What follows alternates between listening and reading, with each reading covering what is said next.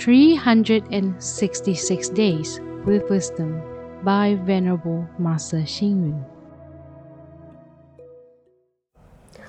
March 10.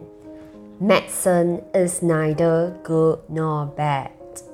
It is good as long as it cures an illness.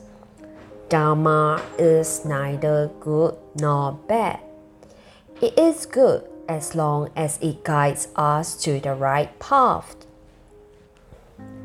Both Jiu Gao and Po Le were renowned horse experts in the spring and autumn period. Jiu Gao was asked by Duke Mu of Qin to help him search for an extremely rare horse.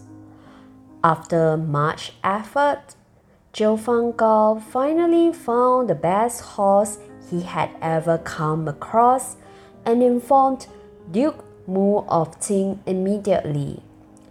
Duke Mu of Qin inquired about the color and the sex of the horse.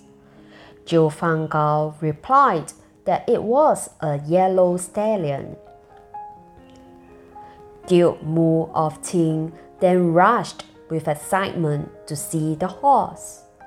However, when he saw that it was a black mare, he questioned Jiu Gao angrily. Jiu Gao answered steadily.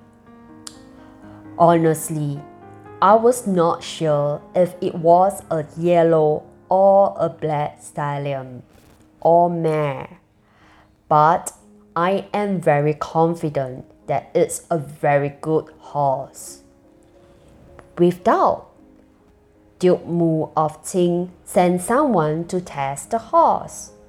The horse indeed galloped very fast and was definitely a good horse. When Po Le knew about it, he praised Jiu Gao. Jiu Gao is indeed a horse expert. The only thing he cares about is a good and rare horse not the sex or color of the horse. The story tells us that it is enough to have only one good attribute. Even if we have only that one good skill, we should not expect others to meet many different demands and conditions we set. What is the point of one knowing everything but be good at nothing. Read, reflect, and act.